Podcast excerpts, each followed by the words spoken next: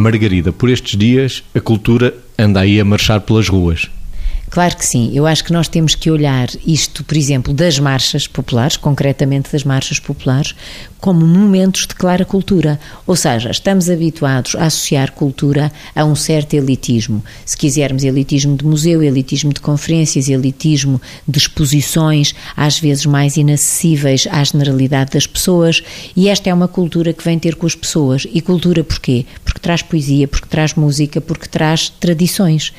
As tradições fazem a nossa história, as tradições mostram o caminho que foi sendo feito e como muitas delas são simbolizações de aspectos até históricos que ou que não estudámos ou que se estudámos já nos esquecemos ou que foram desvalorizados até nos currículos escolares com o passar dos anos, porque é natural, há outras coisas que emergem e não há tempo para tudo.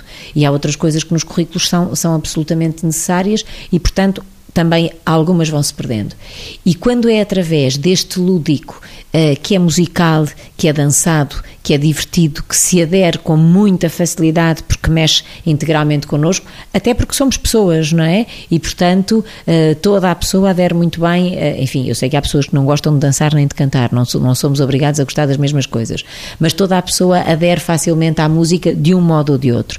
E esta coisa da cultura marchada, vamos dizer assim, é muito através um, deste ritmo que traz tudo isto que é enriquecedor e que nos lembra coisas que, se não fosse deste modo, se calhar já nos teríamos esquecido. Como é que se vivia em determinados bairros de algumas cidades, como é que se brincava, como é que se saía, como é que as pessoas se divertiam. É trazer o passado ao presente de uma forma nova, acho que sim. É, temos a cultura a marchar na rua. E vamos aqui ao, ao carro alegórico do Vítor que tu viu. Também há cultura em, car em, carros alegóricos, sem dúvida nenhuma.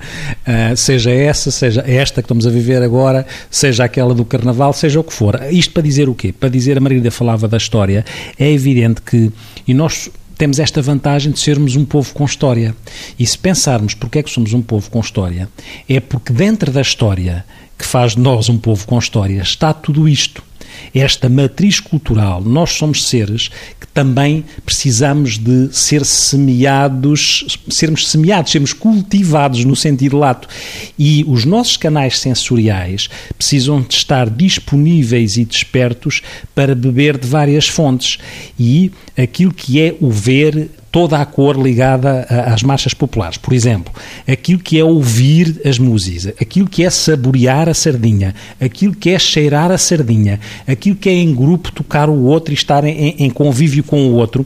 Esta entrada por todos os canais sensoriais é aquilo que nos cultiva também, porque estas coisas têm a tal tradição, têm a tal, o tal simbolismo, a tal metáfora de que o ser humano precisa para se organizar e para se sentir o melhor possível. Nós precisamos desta carga metafórica que todas estas tradições transportam e, neste sentido, isto é cultura de primeira água, não é de segunda linha. É claro que faz sentido também que nós alinhemos todos os aspectos culturais naquilo que é a possibilidade do ser humano de se envolver e, portanto, alinhar a cultura da tradição com a cultura da, da, música, com a cultura do museu e, tanto quanto possível, fazer este alinhamento, porque nós somos seres globais e precisamos deste alinhamento. Mas é verdade que, em determinada altura, precisamos mais de uma coisa, ou, ou noutras alturas de outra, e umas pessoas de uma e outras pessoas de outra, e é assim que deve ser.